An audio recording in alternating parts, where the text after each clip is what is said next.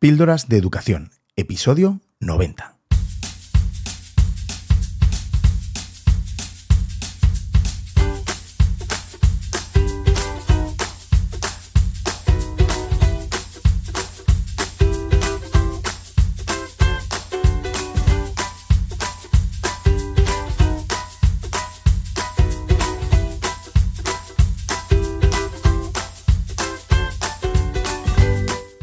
Estás escuchando Píldoras de Educación, un podcast sobre innovación y cambio educativo. Mi nombre es David Santos. Soy maestro y director de un colegio público de infantil y primaria. Juntos podemos mejorar nuestra práctica educativa un poco cada día. ¿Me acompañas? Hola, ¿qué tal estás? Espero que genial. Te doy la bienvenida a un episodio más de Píldoras de Educación, el 90. Estamos ya en el 90. Oye, mira que me ha costado y me está costando últimamente encontrar el tiempo para, estar aquí un ratito contigo. Pero bueno, lo importante es que aquí estamos de nuevo, con un episodio muy especial además, porque tenemos invitada y, de las buenas. Bueno, siempre, son muy buenos, por supuesto.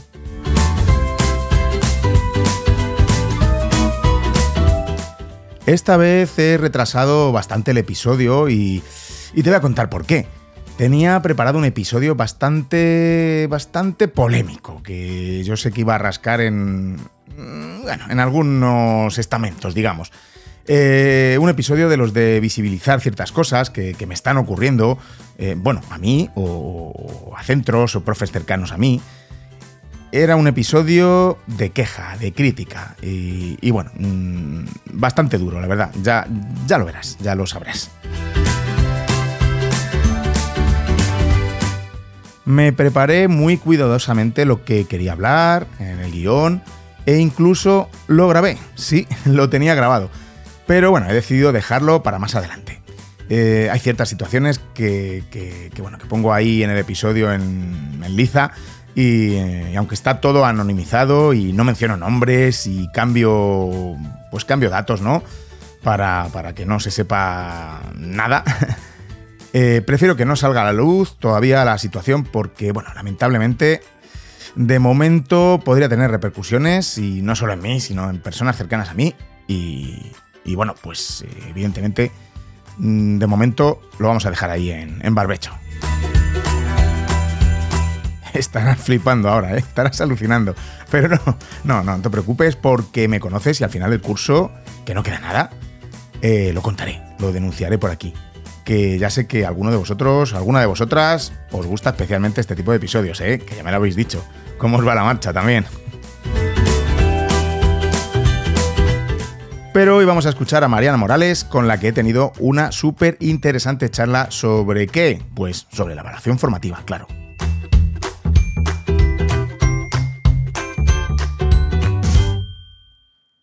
Mariana Morales Lobo es consultora educativa para instituciones y centros educativos en España y Latinoamérica. Está especializada en evaluación formativa. Es licenciada en Filosofía y Letras y ha trabajado como docente de secundaria y bachillerato durante 15 años. Participa como docente en cursos universitarios de posgrado. Ha intervenido en más de 70 centros educativos acompañando a los docentes en su desarrollo profesional y bueno, pues hoy la tenemos aquí para acompañarnos un ratito a nosotros. Por supuesto, es autora, coautora, junto con Juan Fernández, del imprescindible libro La evaluación formativa, estrategias eficaces para regular el aprendizaje. Ya te he hablado de ese libro alguna vez por aquí, cuando hemos hablado de evaluación. Además, fue el primer episodio de nuestro podcast de momento parado, eh, Libros de Educación. Fue nuestro primer episodio y la verdad es que tuvo una repercusión muy, muy grande. Los profes, las profes, estamos aquí a tope con la evaluación. Y bueno, pues en unos minutos podrás escuchar esta interesantísima charla que, hemos tenido. Pero antes te quiero contar un par de cositas. La primera, muy corta, eh, es que si no lo has hecho ya, que te invito a que te pases por mi cueva, sí, por mi otro podcast, mi podcast más personal, La Cueva del Dragón. Es un podcast en el que a partir de una pregunta reflexiono sobre mi vida, sobre la vida en general. Es una página de mi diario personal, digamos, que te, te abro y, bueno, oye, me sirve también de terapia, ¿eh? Lo hago mayormente por mí, ¿eh? no te creas. Pero ya han sido varias las oyentes, porque bueno, digo las oyentes porque en esta última semana han sido todo chicas, las que me habéis escrito, me han escrito agradeciéndome por el podcast y cómo les he ayudado en, algo en concreto en su vida. La verdad es que, bueno, pues eh, mi propósito era reflexionar sobre las cosas que me ocurren, mm, plasmarlo ahí en podcast y que, bueno, pues eh, los que lo escuchen puedan a partir de eso que cuento poder reflexionar, ¿no? Un poco sobre sus vidas también. Y bueno, pues el saber que, que ayuda a, ciertas personas, aparte de reflexionar, a tomar decisiones y, y, bueno, y a mover ficha en su, en su vida, pues oye, me parece increíble y me, me emociona mucho. Pues eso, que si no lo has escuchado, dale una oportunidad. La Cueva del Dragón, en cualquier aplicación donde escuches podcast. Sé que hoy es un episodio más largo porque tenemos a Mariana, pero no podía dejarme pasar más tiempo para contarte la excelente jornada educativa a la que tuve la oportunidad de acudir. Y donde conocí, por cierto, a Mariana. Nos saludamos allí, la invité al podcast y ¡pum! Ya tenemos aquí el episodio. Ha sido súper rápido todo. El pasado 22 de abril tuve la oportunidad de participar en la primera EduJornada del claustro virtual y las charlas educativas de la gran Ingrid Mosquera que por cierto se pasó por aquí, por Píldoras de Educación, no sé si lo recuerdas, en el episodio 73. Y tuvimos una fantástica conversación que te la recomiendo encarecidamente. Así como te recomiendo todo el trabajazo que, hace con sus charlas educativas cada miércoles en su canal de YouTube y, cada domingo los spaces de Twitter. Y bueno, luego ya también en formato podcast. Para los que no podemos ver en directo en YouTube, pues no lo llevamos, no lo llevamos en los auriculares. Pues este primer encuentro reflejaba mucho este espíritu de compartir que, tenemos muchos y muchas profes en las redes. Fue una jornada impresionante, de la que me llevo, bueno, lo primero, un montón de, abrazos, eh, que eso se queda ahí bien grabado, mm, un montón de conversaciones, de risas, de reflexiones, de reencuentros.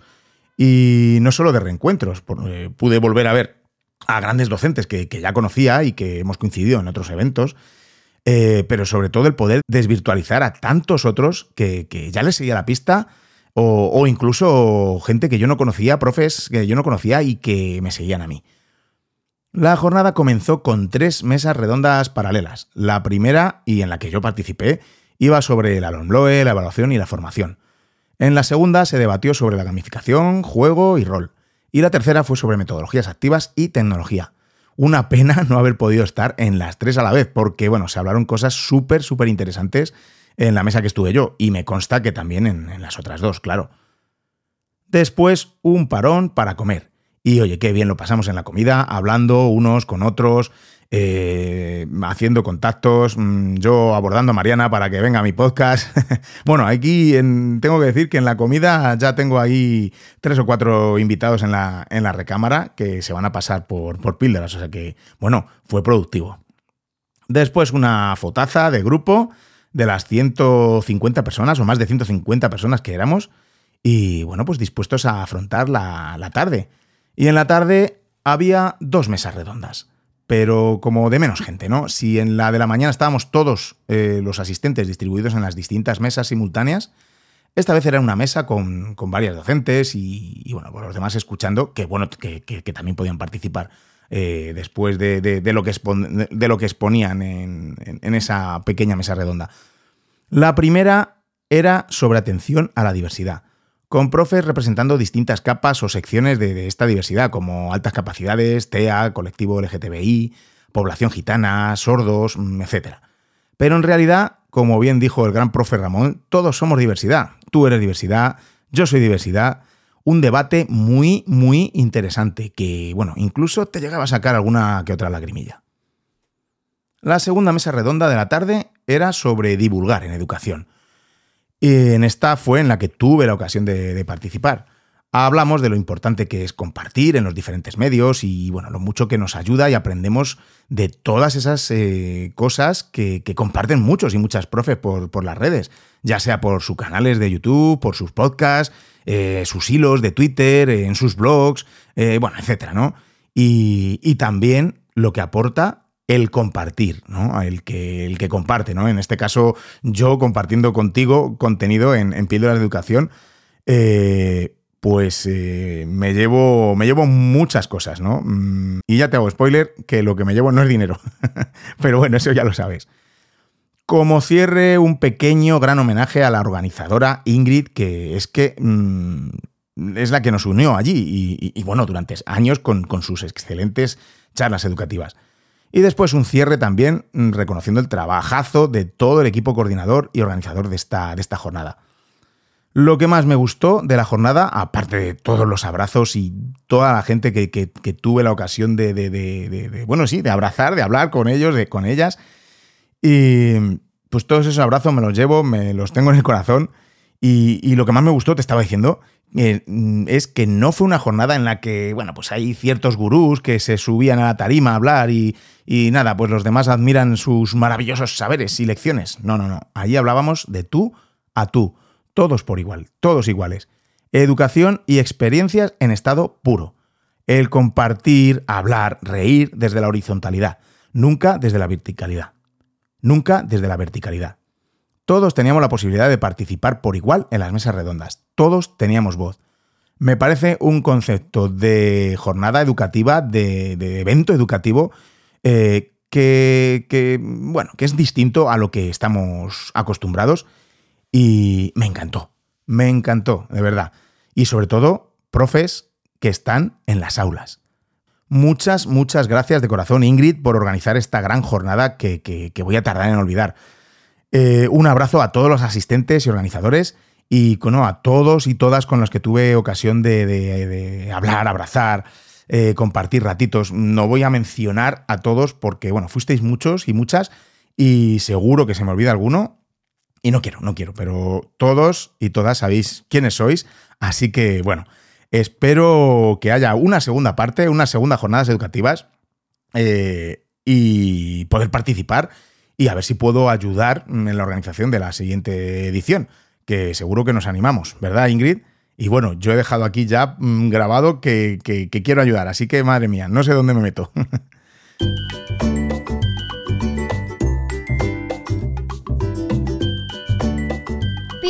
de educación con David Santos, porque otra educación es posible.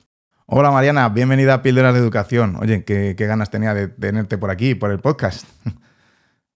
Sí, muchas gracias David por invitarme. Muy buenos días. Buenas, mira, pues desde que sacamos el, episodio del, podcast, del otro podcast que hago con mis compañeros de libros de educación, eh, que el primer episodio fue sobre el libro mm, de elaboración formativa pues siempre he estado pensando en invitarte eh, a ti, a Juan, a Juan Fernández por otro lado, y, bueno, mm, ya sabes cómo, cómo va la vida de ajetreada que tenemos. Pero bueno, sí. oye, lo cuadramos fenomenal, que nos vimos en la, en la Edu Jornada de las charlas educativas de, de Ingrid Mosquera y, oye, pues no nos costó tanto, ¿verdad? Sí, ahí lo, lo apañamos rápido, sí. sí. Bueno, mm, te estaba diciendo del, libro de la evaluación formativa. Antes de empezar, mm, quería darte la enhorabuena por, el libro que, has escrito junto a Juan Fernández, porque, vamos, me parece imprescindible. Me parece que tiene que estar ahí de cabecera en todos los claustros. Muchas gracias. Mm. Y, y, bueno, pues para empezar, ¿quién es Mariana Morales Lobo? Pues, pues Mariana Morales Lobo soy yo. Eh, me imagino que la pregunta va más por el lado profesional. Yo he sido, yo he sido profesora de secundaria muchos años, 15 años, del área de lengua, pero bueno, he dado muchas cosas. ¿eh? He dado filosofía también, he dado francés, bueno, he dado muchas cosas. Y desde hace unos 8 o 9 años me dedico a temas de consultoría en centros educativos y, a formación de profesorado. Y bueno, he hecho muchas cosas y ya los últimos años me he especializado en el tema de la evaluación formativa, que es el tema del libro que hemos publicado. Sí, escritora y podcaster, ¿no? Cuéntanos sobre, sobre el podcast. Sí, sí, bueno, ese es un, es un proyecto nuevo que tenemos con Belén Palop, que es un, tenemos un podcast que se llama Sin Notas, Sensa Notas, y, bueno, pues entrevistamos a, profes con sus alumnos, que es un poco la peculiaridad que tiene nuestro podcast, eh, para hablar de, cuestiones de evaluación, de pues, sobre todo gente que está haciendo una evaluación formativa y está quitando notas o enfocándolo de otra manera. Em, y bueno, pues nos explican desde cosas em, sencillas que están empezando a hacer hasta programas enteros, gente que lleva igual años haciéndolo y, nos cuentan un poco cómo lo, cómo lo plantean. Y, bueno, pues ahí, ahí, andamos con nuestro proyecto de, podcast. Pues me parece súper interesante, así que bueno, dejaré, dejaré el, enlace en las notas del episodio porque, vamos, eh, es complemento perfecto a lo que vamos a hablar hoy aquí. Vamos, complemento, o esto es complemento perfecto a lo que os dedicáis en el, en el podcast, más bien. y bueno, Mariana, vamos a empezar, vamos a empezar fuerte, que ya, bueno, yo también mm, en Píldora de Educación he hablado, pues, eh, he despotricado sobre evaluación también, eh, y por supuesto sobre evaluación formativa. Pero bueno, prefiero que los oyentes también oigan a alguien más experto, ¿no? Eh, Vamos así a grandes rasgos. ¿Qué es la evaluación formativa? Pum, gran pregunta ya para empezar. Sí, bueno, esto más que una píldora parece más bien un, tratamiento ahí fuerte. ¿eh? Sí, sí, esto es fuerte ya. Pues bueno, la evaluación formativa es la evaluación que hacemos y que hay que hacer eh, a lo largo de un proceso para regular el aprendizaje del, alumnado. Básicamente es, es eso. Mm. Claro, porque no, ¿por qué nos da a los profes por, por, pensar que la evaluación mm, es simplemente eh, calificar, ¿no? O, incluso recoger, eh, eh, porque ah, bueno, en el libro habláis mucho de, también de la recogida de evidencias, y por qué también creemos que recoger evidencias solo es en formato examen. ¿no? Es un, hay dos preguntas en una Sí, bueno, yo creo que hay una cuestión de costumbre, de hábito, eh, que, tiene mucha, que tiene mucha fuerza. Y mm, por otro lado, hay una cuestión de que, de que mm, efectivamente nos piden justificar, y es lógico además, que pues de dónde salen las, calificaciones que, que, ponemos, y es un ejercicio de transparencia también. Y, mm, y bueno, eh, el, tema es que, tenemos que poner mucho más énfasis en que la evaluación sirva para aprender. O sea, que no sea una exclusiva eh, recogida de evidencias para sacar medias, sino que hagamos algo con esa información que hemos recogido, aparte de, sacar una calificación a final de trimestre o final de curso. ¿no? Eh, tenemos que analizar los datos que estamos recogiendo y ver qué es lo que ha aprendido el alumno eh, y qué es lo que aún no ha aprendido, porque si aún no ha aprendido algo y consideramos que ese algo es algo importante, pues nuestro trabajo consiste en asegurarnos de que lo aprenda. Exacto. No en constatar que lo aprende. Exacto. Y entonces tú crees que es una, una, una cuestión de costumbres, más que, yo qué sé, porque nos cuesta mucho el cambiar la forma de evaluar. O en algunos casos puede ser también comodidad, porque es que en realidad es más cómodo, ¿no? Poner un examen y tener la nota y luego hacer las medias, no sé. Pues no, estoy segura de que sea comodidad. A mí me resultaba muy engorroso el tener que poner tanto examen y recoger tanta nota. O sea, es, si, si, eso es la zona de confort, me parece bastante incómoda. Pero, pero bueno, eso ya es una cuestión de cada uno. Creo que también, también creo que depende mucho de etapas y de asignaturas, etcétera, ¿no? O sea, hay asignaturas en las que uno corrige más eh, eh, y cursos en los que hay como más eh, em, bueno, tienes más alumnos, etcétera, ¿no? entonces, realmente yo creo que es, yo creo que es una parte bastante engorrosa del trabajo. Eh, y entonces, pues ya, que le estamos dedicando tiempo y esfuerzo, pues hombre, como dicen los chavales, pues que nos rente un poco, ¿no? Eh, o sea, que, que, a los, que a los alumnos y a las alumnas les, les sirva para aprender eh, a partir de las decisiones que tomamos de, lo que estamos corrigiendo, ¿no? De lo que estamos ahí evaluando, ¿no? Entonces, si tú, ves que un alumno, pues eh, una alumna, pues hay una cosa que no, no la ha entendido bien, porque lo estás viendo en la prueba, en el examen mismo, si quieres, por hacer un examen, pues, pues hombre, pues asegúrate de que luego lo aprende, ¿no? Eh, eh, no le digas simplemente esfuérzate más, ¿no? O sea, tú estás viendo el error que tiene y, seguramente lo has visto tantas veces ese error que sabes por qué tiene ese error, ¿no? por lo tanto, pues hay, que, hay que tomar la decisión didáctica para que el alumno lo pueda mejorar. Claro, yo creo que a este punto estamos, tenemos claro que, calificar no es evaluar, ¿no? Eh, también lo decía Juanjo Vergara, ¿no? En sus, en sus libros. Calificar es, una, es poner una etiqueta y evaluar debería ser más este proceso, ¿no? De, reflexión. Yo, digo mucho que los exámenes son como, fotografías, ¿no? Porque te, enseñan el, eh, una, es una foto de, ese momento, ¿no? Tampoco, mm, no sé si, ¿qué crees mm. tú? Si te dice mucho sobre, sobre el aprendizaje solo con, exámenes. Depende de lo que estemos eh, evaluando. Yo creo que hay cosas que para las que un examen pues puede ser muy oportuno, pero hay cosas para que para las que francamente un examen pues no no, sirve de mucho, ¿no? Eh, eh, eh, es que al final lo, que tenemos, o sea, tenemos que hacer un cambio importante de mentalidad de pasar de evaluar contenidos a evaluar competencias. Entonces, si tú sigues evaluando contenidos, pues claro, el examen mm, suele ser bastante práctico para muchos contenidos, pero, pero si lo que tienes que evaluar son competencias, ah, pues ahí ya tienes que buscar otras estrategias diferentes, entre las cuales seguramente pues alguna de ellas puede ser un examen, pero, pero seguramente vas a tener que hacer otro tipo de, otro tipo de valoraciones eh, eh, de otras maneras para, pues para tener información fiable sobre lo que estás evaluando. Claro, y, luego mm, también tampoco nos podemos poner ahí a, por ejemplo, ahora a hacer rúbricas para todo. Se pone de, moda la rúbrica y ya lo usamos para, para todo. O nos volvemos locos buscando instrumentos de evaluación, cuando luego en realidad, como decís en el libro, ¿no? Que, que primero tiene que ir el, propósito y después el instrumento, ¿no? Sí, eso, eso es fundamental. Eh, eh, igual que hay un poco de examinitis, también hay un poco de rubriquitis. Eh, la, gente, sí, hacemos rúbricas por encima de nuestras posibilidades. Al final, bueno, voy a hacer una rúbrica para ver cómo hacen, tratan los zapatos. Pues mira, yo creo que para eso no hace falta que hagas una rúbrica. O sea, para eso, pues observa cómo lo hace y, le das un consejo mientras lo esté haciendo y ya está. O sea, no hace falta que te líes más. el instrumento lo que va a hacer es complicarte más la vida de, de lo que te lo está solucionando, ¿no? La rúbrica puede tener mucho sentido si se usa bien, pero si solamente estás usando la rúbrica para poner una nota al final de un proceso, pues a mí me parece que le estás eh, quitando muchísimo potencial. Y luego, bueno, es que de las rúbricas podríamos hablar mucho, pero las rúbricas hay que hacerlas bien. O sea, hay un tema de diseño de rúbricas que, yo creo que mm, no acabamos de hacer bien. Claro. Y, decías que, mm, que en ese proceso es muy importante el, feedback, por supuesto. El feedback es como... Eh, ¿Cómo de importante es en la evaluación formativa? Pues, pues es, una de las estrategias fundamentales.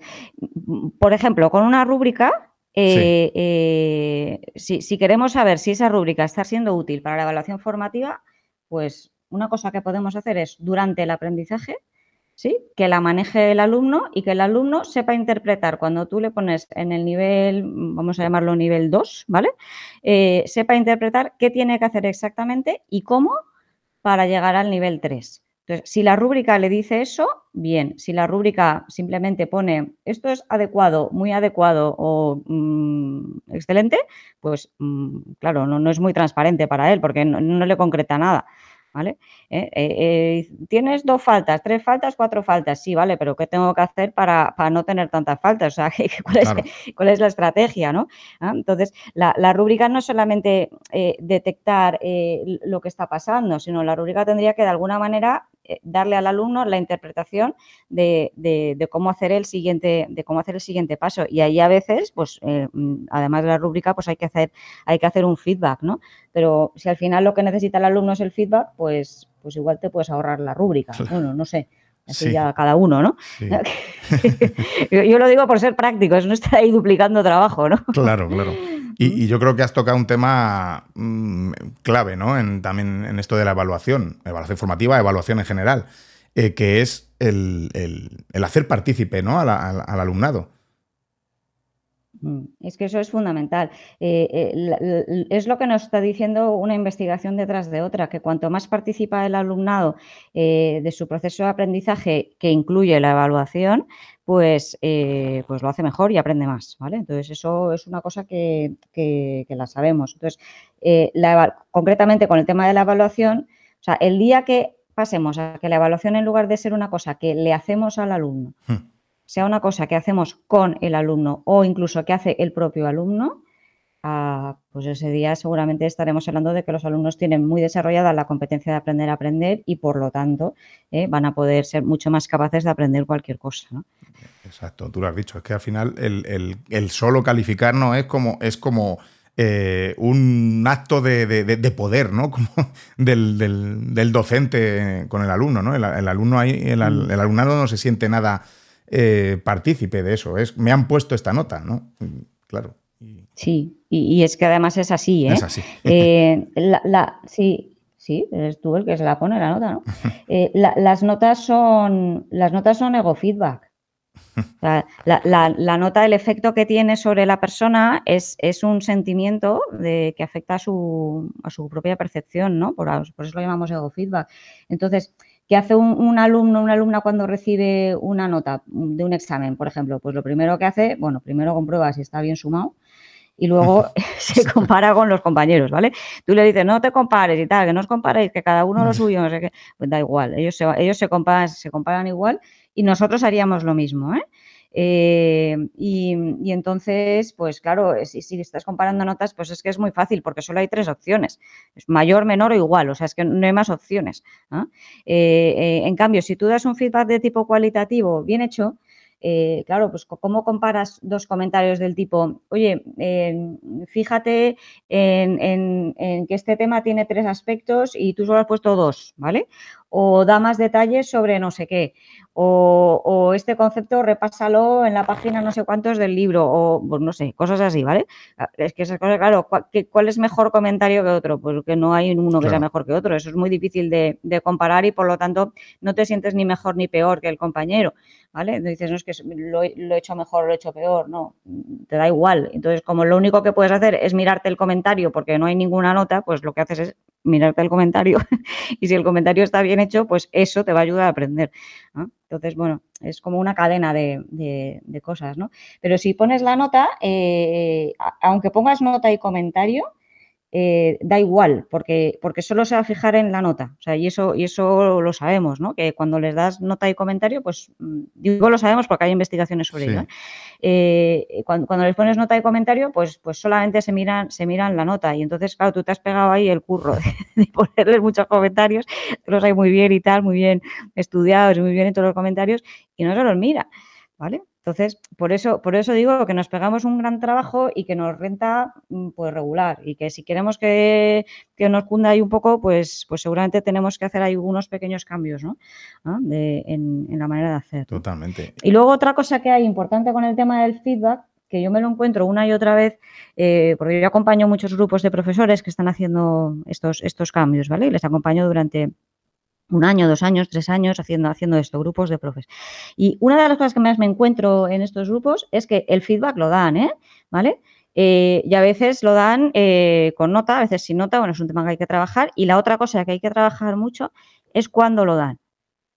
Porque si tú das el feedback al final del proceso, claro, el alumno no tiene oportunidad de volverlo a intentar. Y entonces, pues eso tampoco es muy útil. O sea, lo que es útil es diseñar el proceso de manera que el feedback lo des por la mitad, ¿vale? Eh, o, bueno, en algún momento que, tengas margen de maniobra para poder volver a intentar. Entonces, claro, eso, ya, o sea, estás dando el feedback si lo das al final. O sea, es el mismo trabajo en el fondo, darlo al final que darlo por la mitad, ¿vale? Lo que pasa es que darlo al final no te cunde, ¿vale? Y darlo por la mitad sí. Entonces, es un tema de rediseñar, rediseñar el, proceso. Y luego, como decís en el libro, que no cualquier tipo de feedback es, válido, porque casi mm, según que el feedback que des eh, puede ser hasta perjudicial, ¿no? Sí, Sí, eso hay muchos estudios sobre, sobre el tema del feedback y se sigue, y se sigue estudiando. ¿eh? Pero bueno, así como muy resumidamente, el feedback, bueno, lo que hemos dicho, ¿vale? Que sea cualitativo, que se dé durante el proceso con oportunidad de volver a intentar y que sea específico, ¿eh? que sean cosas concretas, lo que le digamos al, al alumno. Eso es una cosa fundamental. Muchas veces el feedback que damos es muy genérico. Eh, y entonces, pues eso no, no te ayuda. Tienes que organizarlo mejor. Bueno, sí, ¿cómo lo hago, no? Eh, cosas, de ese tipo, ¿no? Entonces, eh, tienes que poner más interés. Sí, bueno, ¿y qué hago para no distraerme? O sea, ¿qué, elementos de mi entorno tengo que eliminar para, para poderme centrar mejor? O sea, tenemos que ser más concretos en nuestra manera de dar, de dar el, feedback, ¿no? Y, y luego otra cosa interesante también de un buen feedback es que te haga pensar. ¿Vale? Es decir, que no esté enfocado solamente en esa tarea concreta, sino que de alguna manera eh, eh, el que lo recibe pueda deducir que en otras situaciones similares también lo va a poder aplicar. Entonces, eh, eh, eso es más difícil de hacer y, es, un, es, un tema, es un tema importante porque lo que nos interesa, por una parte, es mejorar la tarea que está haciendo, pero sobre todo lo que nos interesa es mejorar el aprendizaje del alumno. Entonces, que lo sepa aplicar a otras tareas. Por lo tanto, ahí implica que tiene que haber una cierta reflexión por parte del alumno de qué es lo que ha hecho bien y qué es lo que tiene que mejorar. Y entonces ahí estaríamos ya entrando en temas de metacognición, que también son muy importantes. Claro. Claro, y, volviendo un poco a, las notas que quería, quería comentar, eh, que mm, a mí me parece, y siempre estoy diciendo, ¿no? que las notas mm, no nos dan la información necesaria ¿no? que necesitamos para esa mejora del aprendizaje. Yo siempre digo lo mismo, bueno, un niño que siempre está sacando, por ejemplo, en toda la primaria o la secundaria va sacando un 7 en matemáticas o en geografía o lo que sea, un 7, un 7, normalmente decimos, mira, qué bien, oye, es un notable, este niño va bien, ¿no? Esta niña. ¿Y, mm, qué nos estamos perdiendo ahí? ¿no? Esos tres puntos, ¿qué significa esos tres puntos que le quedan para el 10? Mm, eh, no hay, mm. claro, ahí es la importancia del feedback que estabas hablando, y, pero yo creo que, son totalmente ineficaces en ese sentido. Sobre todo la importancia de que el niño o la niña sepa qué es lo que tiene que hacer para, para, para llegar al máximo si, si lo quiere.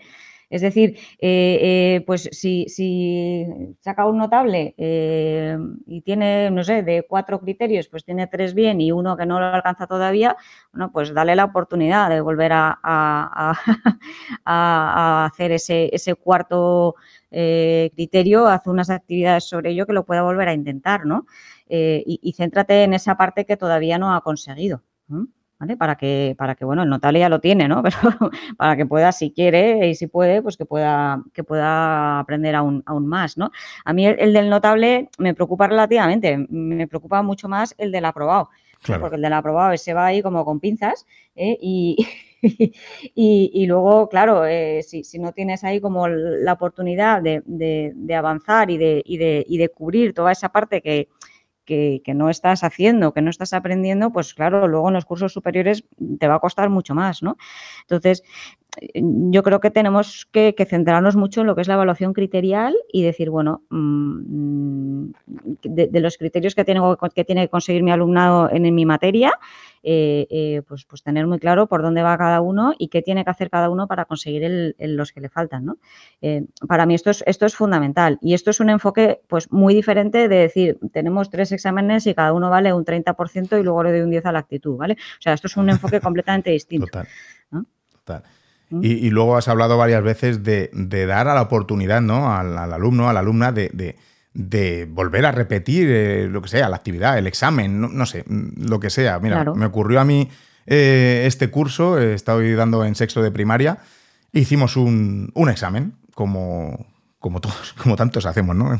un examen, y, mm. al acabar el examen, un niño se puso a llorar. Se puso a llorar diciendo que es que, mm, pues, que, sabía lo que tenía que hacer, pero eh, que se había confundido, que por favor, por favor, por favor, que se lo repitiera, porque sabe lo que hay que hacer y, que no sabía qué le había pasado. Entonces, normalmente, ¿qué hacemos? Pues mira, oye, mm, es el examen, ahí has tenido tu oportunidad, lo siento, ¿no? Pero si en realidad él sabe lo que, lo que tiene que hacer, ¿por qué no darle esa oportunidad, ¿no? Mm. Si, se lo, si lo sabe realmente. Sí.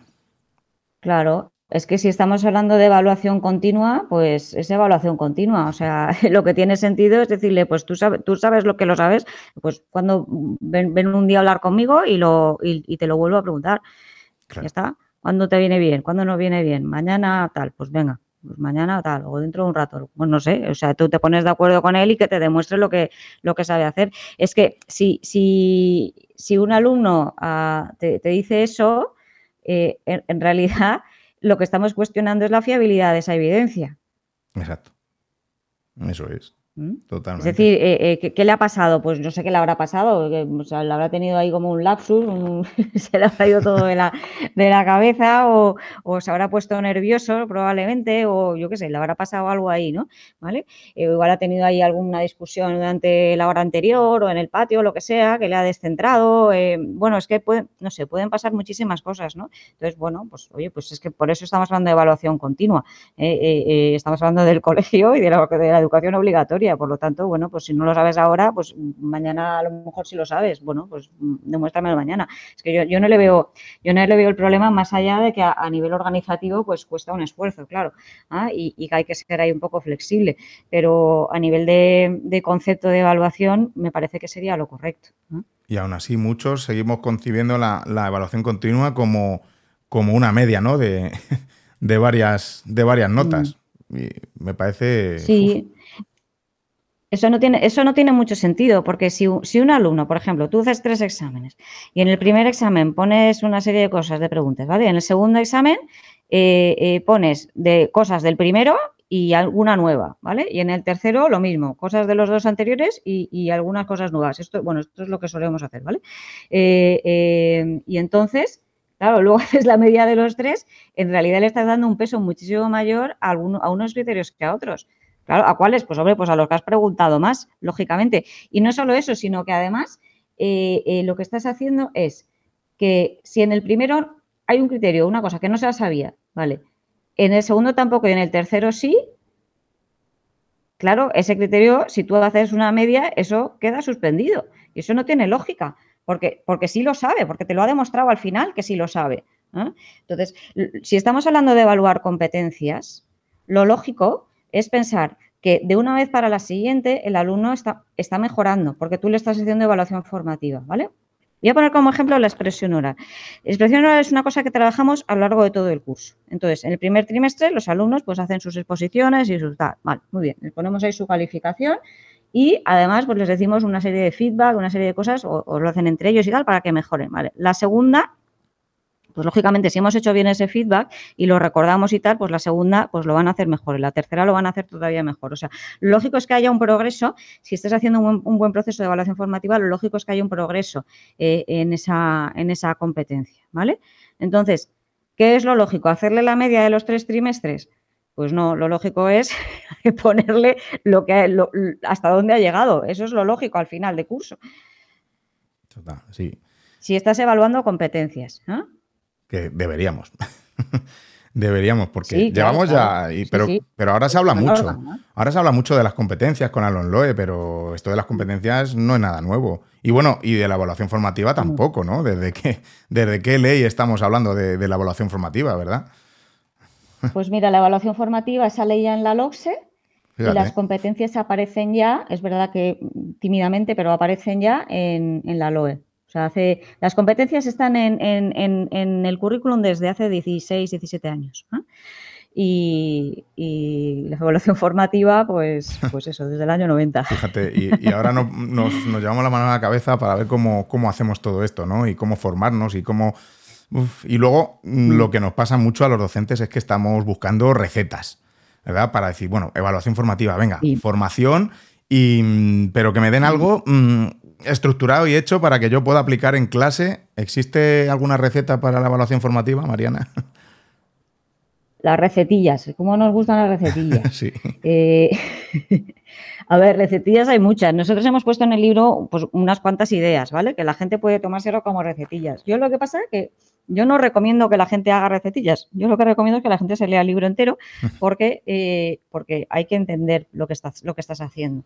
Si simplemente te dedicas a aplicar una técnica o a aplicar tal, eh, si, no acabas de entender el por qué estás haciendo eso, pues llegará un día pues que te aburras de esa técnica o que venga otra que te mm, no sé que tenga que brille más o que te guste más vale y, entonces la, la, dejas de hacer vale y, y, a mí me parece bien dejar de hacer cosas cuando entiendes que hay una cosa que es mejor.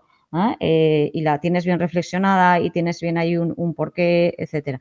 Pero si simplemente se hace pues porque ahora toca esto, ahora toca lo otro y ahora está de moda esto y ahora fíjate lo que hace el colegio enfrente y tal, mm. pues, pues, mm, pues me parece que son motivos equivocados. O sea, las cosas hay que hacerlas entendiéndolas. Entonces, por eso a mí me parece que hay que oír un poco de las recetas.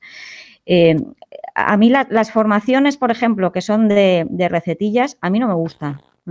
A mí no me gustan y, yo las, las, las, rehuyo, las mucho. Creo que la, formación tiene que partir de, la propia práctica, del análisis de la propia práctica en profundidad eh, y de un buen, de un buen feedback entre, entre compañeros y contrastados, si es posible, con, investigaciones, ¿vale? Y, a partir de ahí, pues vas haciendo las mejoras, ¿no? En ciclos de, reflexión y de acción. Y, eso es como lo contrario a las recetas, hmm. Sí, y ahora, ahora, por ejemplo, está muy de moda hacer formaciones para metodología, BP, etcétera, ¿no? Eh, mm. y, pero yo creo que cometemos el error de, ir a, por la metodología y no abordar el tema de evaluación, porque dejamos siempre la evaluación para el final. Y, bueno, mm. voy a coger una de Cristóbal Cobo, tenía un libro que se llamaba La innovación pendiente, y yo pregunto yo, ¿la evaluación es la innovación, la innovación pendiente? Mm. Yo creo que sí, que en muchísimos casos es así. Eh, yo desde luego estoy trabajando con muchos centros que, bueno, que se metieron en su momento con el tema de innovación metodológica y trabajan por proyectos desde hace años. ¿eh? O sea, trabajo con colegas que igual llevan 8 o 10 años trabajando por proyectos y con, con, pues eso, con una metodología eh, muy consolidada y muy compartida entre, entre los profesores, etcétera, muy coherente. Y, el tema de la evaluación, pues es el tema que estamos trabajando ahora, con lo cual, bueno, viene un poco a corroborar esto que estás diciendo. ¿no? creo que se puede abordar la evaluación desde una metodología más, más tradicional también, ¿eh? la evaluación formativa. ¿eh? Lo que pasa que antes o después, pues vas a empezar a introducir cambios. O sea, eso está claro porque si tú no estás aplicando recetas, sino que lo que estás haciendo es poniéndote buenas preguntas encima de la mesa, al final coges el hábito de hacerte buenas preguntas y empiezas a cambiar cosas que, de, tu día a día, ¿no? ¿Mm? Cosas que igual pensabas que, tenías como muy claras y, de repente te das cuenta de que no es que las tengas claras, es que ni siquiera te las habías cuestionado. Entonces, eh, pues, pues claro, el ponerte la buena pregunta delante te hace te hace que te vayas, em, pues eso, cuestionando, cuestionando muchas cosas. A mí esto es lo que me ha pasado, ¿eh? Yo cuando empecé a dar clase eh, y durante muchos años, y imagino que todavía lo hago ahora, eh, hago cosas que las hago pues por, pura inercia, o sea, por, porque, porque siempre se ha hecho así, porque, porque en mi entorno todo el mundo lo hace así, porque no se me ha ocurrido otra forma de hacerlo, ¿vale? Entonces, doy por hecho que eso es la mejor manera de hacerlo, pero ¿y si no lo es? ¿Vale? Y si, y si, no lo es, ¿no? Entonces, con la evaluación yo creo que pasa un poco esto, ¿no? Que de repente pues mm, escuchas algo, lees algo, hablas con alguien y entonces dices, joder, pues ¿y si lo que estoy haciendo no es eh, lo, que, lo, que, lo mejor para que mis alumnos aprendan, ¿no?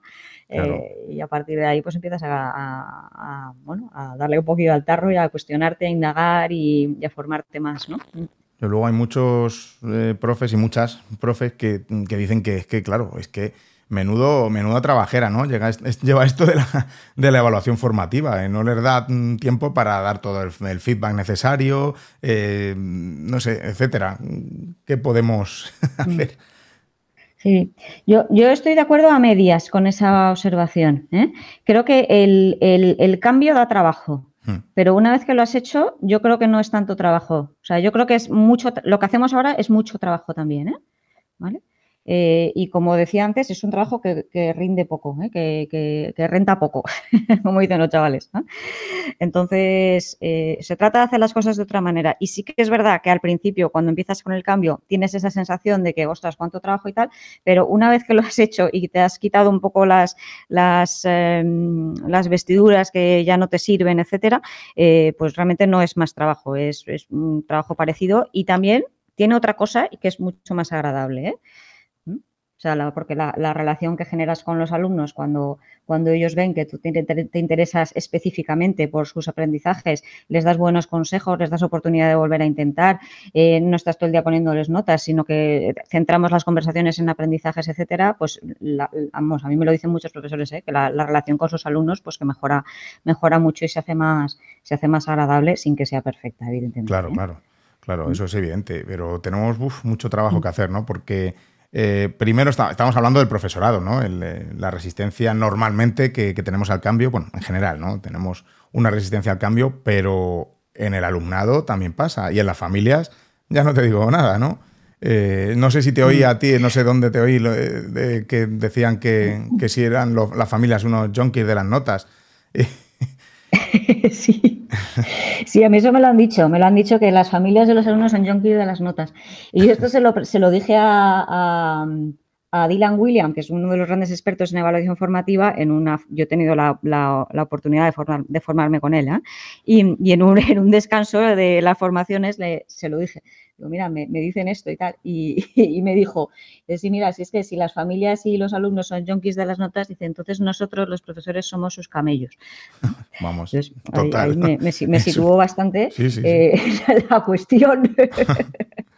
Sí, Yo, creo que tenemos muchos prejuicios con, ese tema, ¿eh? ¿eh? porque normalmente, claro, solamente, eh, eh, o sea, se te quedan siempre mucho más las quejas, las discusiones, las cosas desagradables, se te quedan como mucho más enganchadas en la cabeza, ¿no? y tenemos, tenemos nos, nos, acordamos más de esas cosas. Y, y a lo mejor no son la mayoría, a lo mejor esos son unos pocos. ¿ah? Entonces, yo, por ejemplo, con, el tema de las familias y los alumnos, una cosa que, recomiendo es, eh, pues, colegios que quieran empezar a trabajar este tema, es hacer un, es hacer un, grupo de enfoque, un focus group, ¿no? ¿Vale? Cogerte ahí un, grupo de padres y de madres eh, por un lado y de, de, alumnos y alumnas por otro, que sea variados, ¿eh? que no sean mm, con los que hablas siempre, ¿vale? Es que sea gente un poco hmm. al azar y, un poco variado. Eh, pues eso, alumnos de distintos cursos, niños pequeños con dificultades, niños, niñas, un, poco de todo, ¿vale? Y los padres lo mismo. Y, hacer un grupo enfoque y preguntarles específicamente ¿eh? por el tema de la evaluación cómo la perciben ellos, si les ayuda a aprender, qué les gustaría cambiar, qué tipo de evaluación les resulta más útil, por qué, etcétera. y escucharles eh, y tomar notas de lo que dicen, incluso grabarles en vídeo si te dan permiso. Eh, y, bueno, pues, pues sobre todo escuchar, porque creo que, creo que tenemos mm, muchos prejuicios con, o, mucho, más, que prejuicios, muchos estereotipos, ¿no? De, qué es lo que piensan las familias, son yonkis, son no sé qué, ¿vale? Eh, y, lo que, y lo que tendríamos que hacer es escuchar mucho más, porque a lo mejor resulta que no es así. A lo mejor resulta que es que quieren saber por qué su hijo siempre saca notables. ¿Sí? ¿Vale? ¿Y, qué significa ese notable?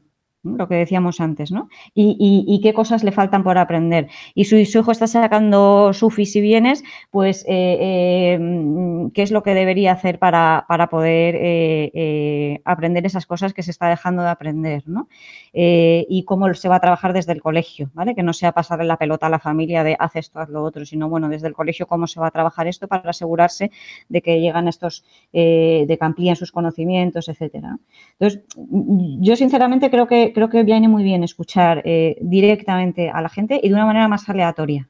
Con esto que estás diciendo me parece fundamental el cambiar la cultura de centro, ¿no? No, no solo el que yo en mi clase me he formado muy bien eh, con los mejores en la evaluación formativa y voy a, implementarlo en mi aula.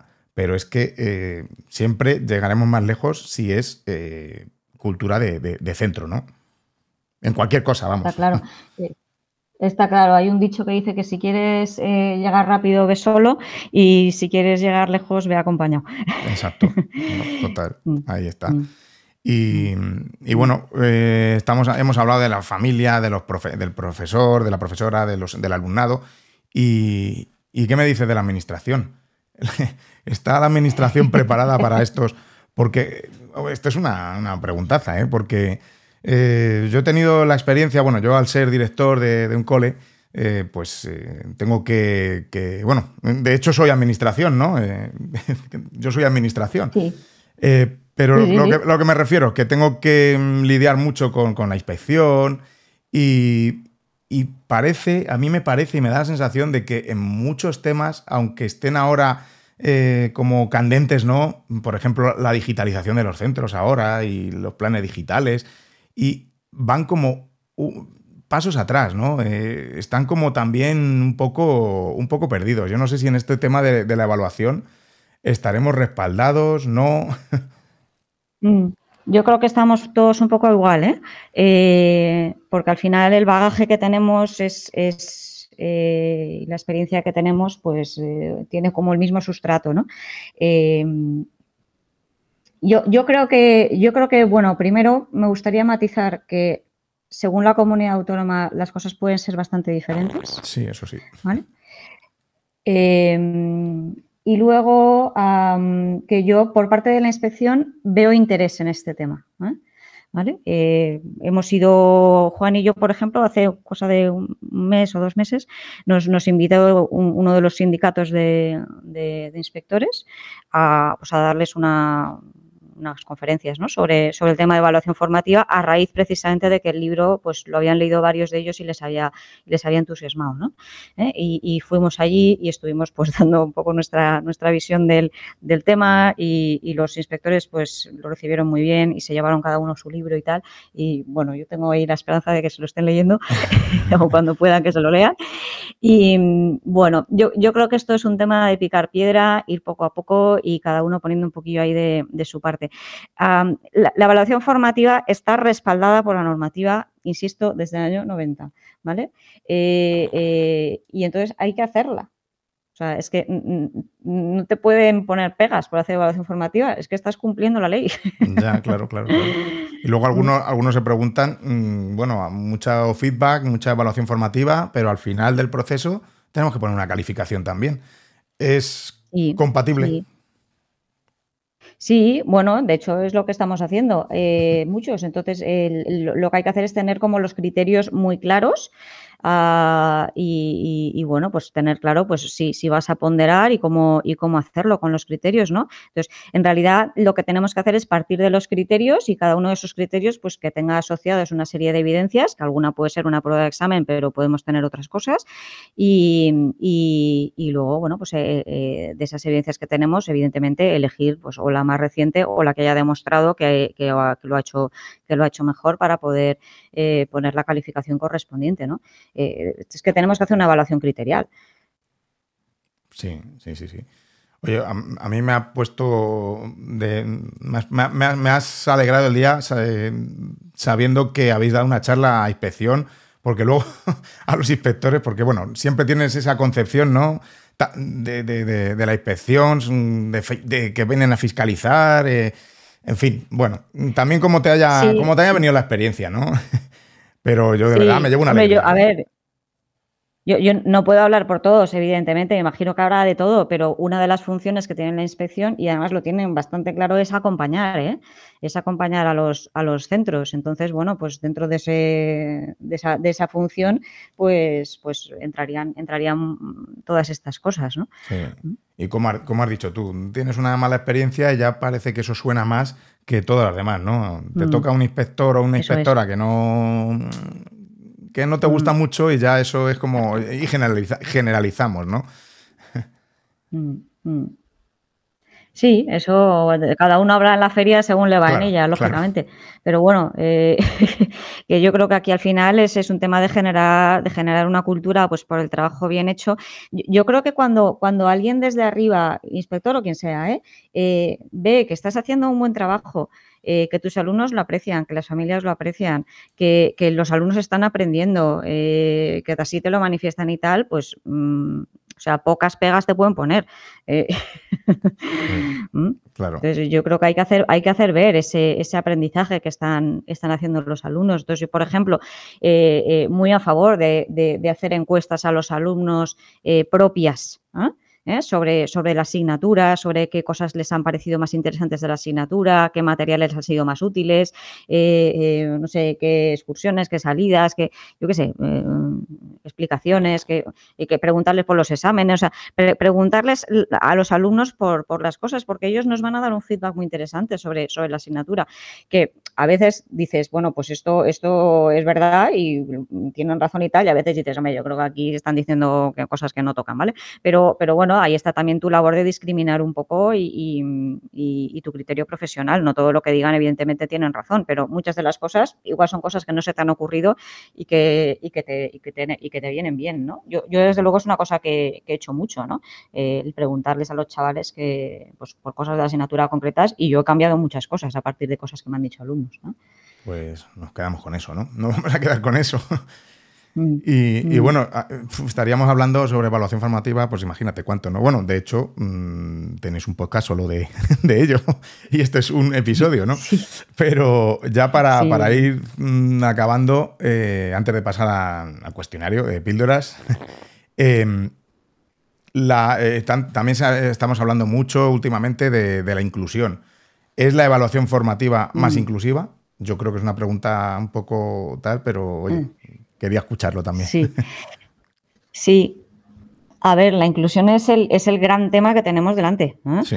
Eh, para mí, a, nivel social ¿eh? y, a nivel de educación, pues yo creo que hemos dado pasos importantes en los últimos 8 o 10 años.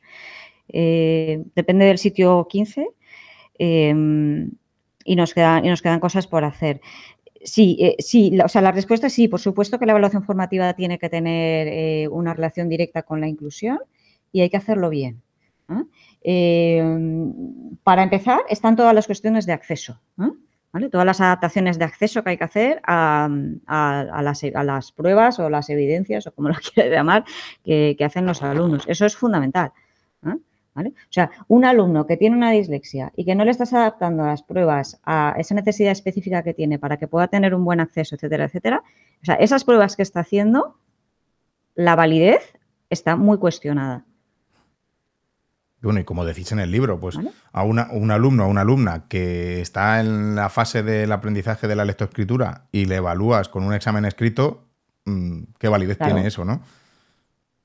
Claro, eso no, no, no, puedes sacar conclusiones de, de, eso. O un alumno que no sabe el idioma y, te, y, le examinas de, yo qué sé, de naturales o de sociales en, en, el idioma que aún no domina, pues, pues es que eso, mm, claro, tienes que poner muy en entredicho esa, esa evidencia que estás recogiendo. O sea, la evidencia tiene que ser fiable antes que nada. Sí. O sea, tiene que ser muchas cosas y entre otras tiene que ser fiable. Pero es que si no es fiable, los datos que recojas ahí no te sirven para tomar decisiones, ni de decisiones de, evaluación formativa y tampoco de promoción, por supuesto, y de, y de, aprobar, la asignatura y cosas de esas, porque es que no es fiable la prueba. Entonces, eh, eh, a mí me parece que hay una cuestión técnica importante ahí que yo creo que la gente cada vez lo entiende mejor, eh, aunque todavía quedan, quedan gente que no lo acaba de entender. Y luego hay cosas, detalles que, tenemos que mejorar, ¿vale? O sea, eh, que entendemos como la idea general, pero luego el detalle no acabamos ahí de, pillar, ¿vale? Eh, no, pues le damos más tiempo. Sí, bueno, pues que a veces no, es cuestión de darle más tiempo porque entonces le dejas sin recreo o le dejas sin la clase siguiente, ¿vale? No, es que lo que tienes que hacer igual es hacerlo más corto, ¿sí? O repartirlo en dos o tres días, por ejemplo. Eh, eh, el, dejar más tiempo al, alumno a veces tiene ese efecto secundario de que, de que le dejas sin recreo, le dejas sin algo que tiene que hacer luego, o sin una terapia o lo que sea. Bueno, pues eso no tiene ningún sentido. Entonces, eh, hay que evitar que, la propia prueba tenga esos efectos secundarios y se pueda hacer con un buen diseño. Sé, el tema de la dislexia, o sea, niños a los que les ponen las pruebas con letra ligada, o sea, no, por favor, o sea, vamos a ponerles la letra bien separada. o sea, entonces, yo creo que hay cosas en las que no caemos en la cuenta, ¿no? Eh, eh, y son cosas, y son cosas que en el fondo son sencillas, ¿no? Un niño que tiene un TDA y que le pones una prueba por dos caras, ¿no? Estoy hablando de pruebas porque es lo que más se hace, ¿eh? y le pones una prueba que tiene cara de delante y cara de detrás. Pues muchas veces lo que le pasa es que no le da la vuelta a la hoja. Entonces, y, no es que no se lo sepa lo de la hoja de detrás, es que no le ha dado la vuelta. Entonces, claro, si no le da la vuelta, ¿qué fiabilidad le puedes otorgar a esa prueba? Pues yo creo que te cuesta muy poco durante la prueba acercarte a ese alumno, a ese niño y le dices, fulanito, fulanita, mm, ¿cómo vas? y dice, bien, ya he acabado. Y digo, ¿ya has dado la vuelta a la hoja? ¡Ay, no! Y pues ya le he dado la vuelta y que lo haga y así es más, así tienes una muestra fiable de lo que sabe el alumno, que es, que es lo que te importa, tener muestras fiables de lo que saben los alumnos cuando haces una, una evaluación. Muy bien, Mariana, yo, eso, me estaría aquí hablando de educación, de evaluación, pues toda la mañana, pero yo supongo que tienes cosas que hacer, yo también. y voy a emplazar a los oyentes a que, si no lo han hecho ya, que se lean el libro de la evaluación formativa, porque, vamos, yo te tengo que confesar que lo tengo en. Eh, lo compré en Kindle y luego lo tuve que comprar en físico porque me gusta. Mm, me gusta manejarlo. Lo tengo que, lo tengo que manejar, eh, tocar, ¿no? Y, sentir. Y, y, ahí lo tenemos en el centro. Bueno. Sí, sí. Yo, a mí me gustan las dos partes de mm. cada uno, pero nada, al final el físico es lo que. Y mira, se me olvidó llevármelo a la charla, a la, a la para que me dieras una firmita. Ya habrá otra ocasión. sí. Bueno, pues vamos a pasar al cuestionario de píldora de educación. ¿Qué aprendizaje compartirías con, nuestros oyentes en cuanto a algo que, algo que te haya ocurrido recientemente, algo que hayas aprendido recientemente? Mm. Pues yo, yo últimamente estoy haciendo mucho con, profesores eh, una cosa que se llama la escalera del feedback. La escalera del feedback es un proceso eh, para dar feedback. Primero, pues, eh, pues, el profesor explica lo que está haciendo y tal. Eh, luego, pues hay un momento que son las aclaraciones. Hay un segundo momento que es decirle aspectos positivos de lo que ha hecho.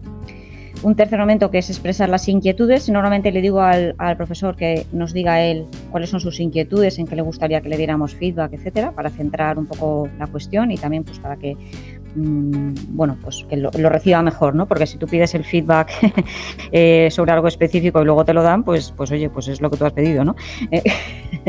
Mm, y, luego, por último, pues son, son las sugerencias, ¿no? entonces esta, este proceso de, cuatro pasos lo estoy haciendo de manera sistemática en, en, los acompañamientos de profesores y tengo que decir que está funcionando bastante bien. Al principio cuesta, eh, pero está funcionando bastante bien porque la gente bueno pues se siente valorada, escuchan los trabajos de los demás y, bueno pues aprendemos también un poco a darnos feedback entre nosotros, que es una cosa que, igual no estamos muy acostumbrados y que entre profesionales es muy, es muy interesante. Mm.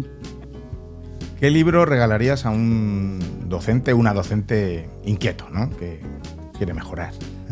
Mm, bueno, pues obviamente, obviamente le regalaría el, nuestro. Claro, claro, está claro. Ahora. Que para eso lo he escrito. Eso es, eso es. Yo también, yo también lo regalaría. Ya lo, ya lo he regalado alguna vez, ¿eh? de hecho. O sea que. ¿Algún blog o página o alguna cuenta o alguien que, sigas que consideres eh, importante? Mm. Eh, a, mí mm, me resulta de muchísimo interés eh, todo lo que publica el grupo de Teachers Going Gradeless. Están en Facebook, tienen una página web, tienen también un, Twitter mm, y, publican cosas interesantísimas. Eh, es una comunidad de profesores. Eh, pues eso, profesores que están evaluando de otra manera, poniendo las notas mínimas o no poniendo, y explican bueno, pues, muchísimos aspectos relacionados con esto. ¿no? Es una gente interesantísima. Pues me lo apunto porque yo tampoco no lo conocía. Así que me lo apunto aquí. Eh, Tony Robbins, eh, que es un coach ¿no? americano, me dijo, o se le atribuye ¿no? esta frase la calidad de tu vida es un reflejo de las preguntas que, te haces. Vamos a trasladar esto a, a, nuestra práctica docente, ¿no? ¿Qué pregunta crees que debería hacerse cualquier docente para mejorar la calidad de la mm. educación? Yo, yo creo que la pregunta es, ¿qué han aprendido hoy mis alumnos? Pues concisa y, clara, ¿no? Mariana, si pudieras regresar en el tiempo, si tuviéramos esa máquina del tiempo, a cuando empezaste a, trabajar, eh, ¿qué harías diferente? Bueno, yo lo primero que voy a decir de esta pregunta es que yo no regresaría en el tiempo ni loca, ¿vale? Eh, estoy encantada donde estoy. y, y, luego que haría diferente, pues yo creo que haría todo diferente. me, siento, mm, o sea, siento que he hecho un giro enorme en, toda la forma de, hacer, y no solo de hacer, ¿eh? sino de entender lo que está pasando ahí. Yo, creo que, bueno, yo empecé ahí con, muy poca con muy poca formación didáctica, vamos, nula prácticamente. Eh, y, bueno, pues me pegaba ahí unos cuantos tortazos. he sufrido bastante, eh, también lo he pasado bien, también ha habido buenos momentos, sí.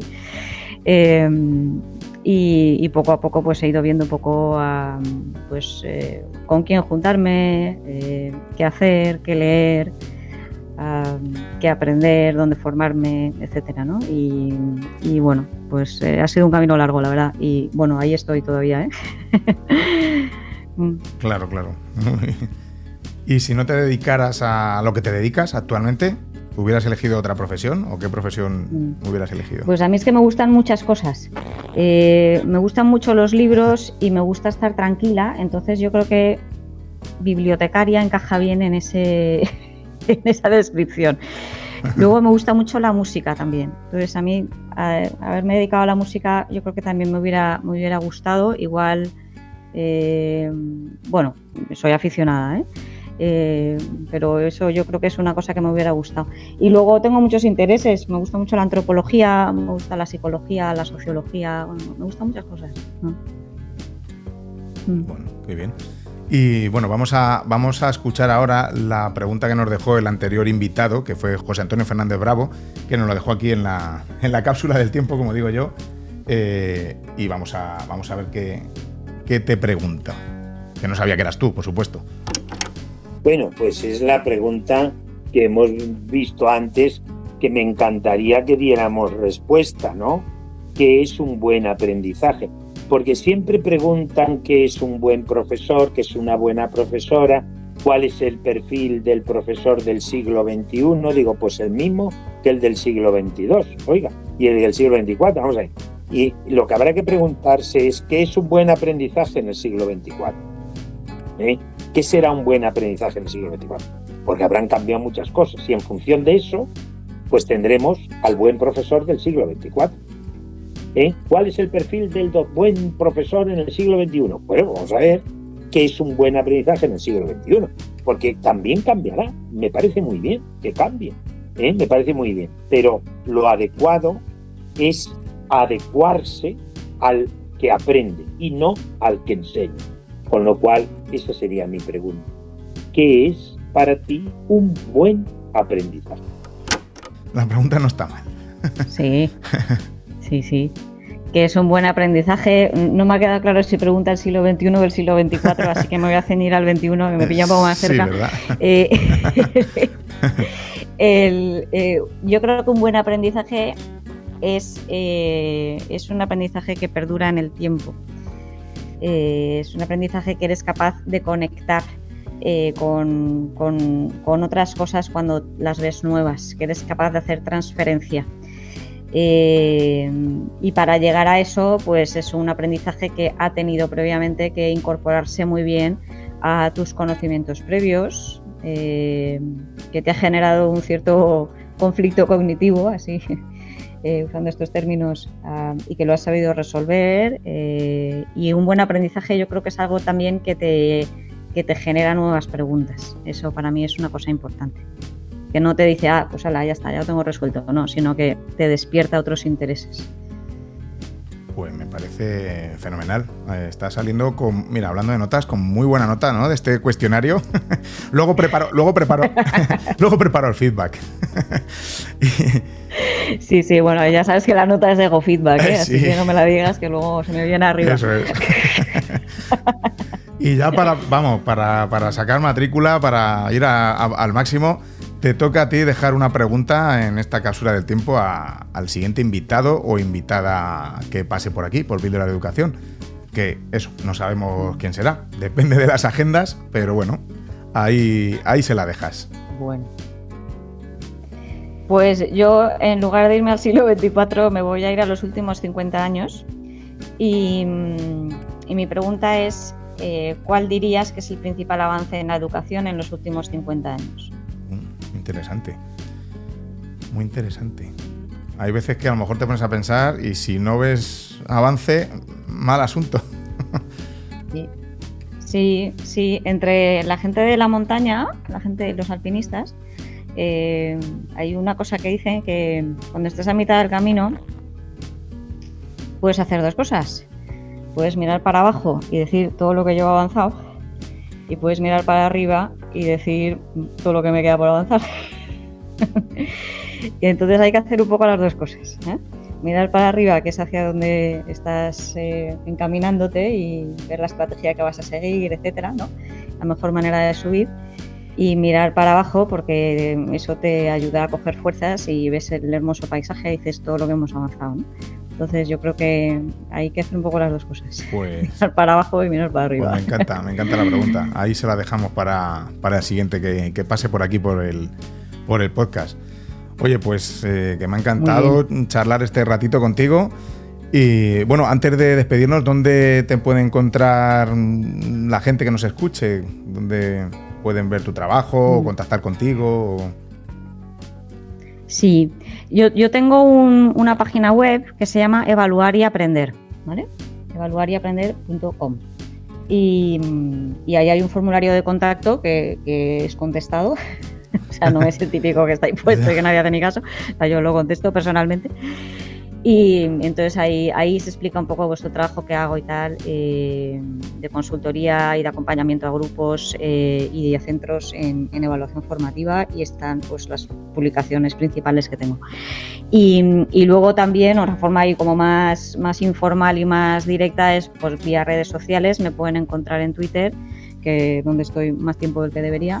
Y, y también, y también en en, LinkedIn también me pueden encontrar, sí, en los dos. Muy bien, pues lo dejaremos también en las, en las notas del episodio para que, vamos, accedan a ti a un clic o un par de ellos, por lo menos. Fenómeno, muchas gracias. Pues nada, Mariana, muchas gracias mm, a ti, me lo he pasado fenomenal conversando sobre la evaluación formativa, educación en general y que agradezco infinitamente tu tiempo, que, que bueno, que eso de regalar el tiempo, oye, pues es lo único que no se recupera, ¿verdad? Como y, te lo agradezco mm, muchísimo. Así que, pues nada, muchas gracias, Mariana. Muy bien, muchas gracias.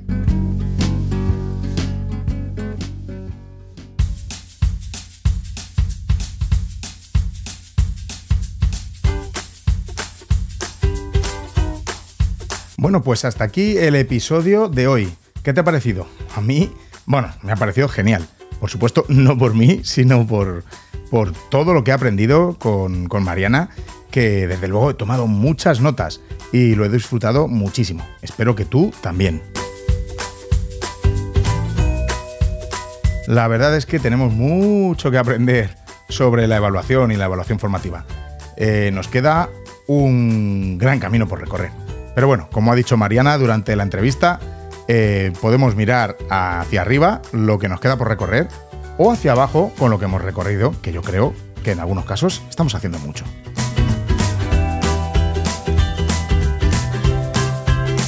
Y ya que hayas escuchado este episodio, pues está fenomenal.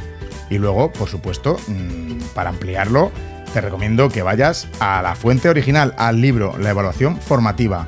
Un libro mm, que hay que tener de cabecera en todos los centros, en todos los claustros, en tu casa y, realizar varias lecturas, no solo una, y para afianzar bien el contenido. Te envío un abrazo enorme y lleno de ánimos para afrontar este final de curso. Aunque, bueno, eh, espero que me escuches antes de, que llegue el verano. Eh, por lo menos es mi intención. Pero yo qué sé, con todos los cambios que ha habido en mi vida últimamente, eh, a ver cómo creo yo mis nuevas rutinas para poder sacar huecos y poder crear este podcast. Ah, y te recuerdo que te pases por mi otro podcast, La Cueva del Dragón, para que reflexionemos juntos sobre el arte de vivir. Y ya que estoy, pues te voy a pedir algo, hombre. Eh, que recomiendes píldoras de educación a algún profe, a alguna profe que, sepas que le va a gustar. O que no me conozca. Y oye, ya si me dejas tu valoración en, la aplicación de podcast desde la que me escuches, pues ya estaría genial. Sabes que, bueno, que esto lo hago de manera gratuita y le dedico tiempo, bastante tiempo a cada episodio. Así que bueno, pues la mejor manera de verme recompensado, yo por mi parte, eh, y que me anime a seguir con, con, este podcast cuando, pues cuando vienen vacas flacas, porque ya he pensado a veces en dejarlo, pero son seis años, me da un poquito de pena. Pues eso, son tus valoraciones y tus comentarios. Eso me alienta y me anima a seguir. Ya sabes, encuéntrame tanto en Twitter como en Instagram como arroba davidsantos-a. O podemos hablar por Telegram si te apetece, o en el grupo de píldoras de educación, o por privado. En Telegram soy arroba davidsantos. Muchas gracias por quedarte hasta el final. Nos escuchamos muy pronto, eso espero. Y recuerda, con tus píldoras podemos hacer que la educación goce de la mejor salud.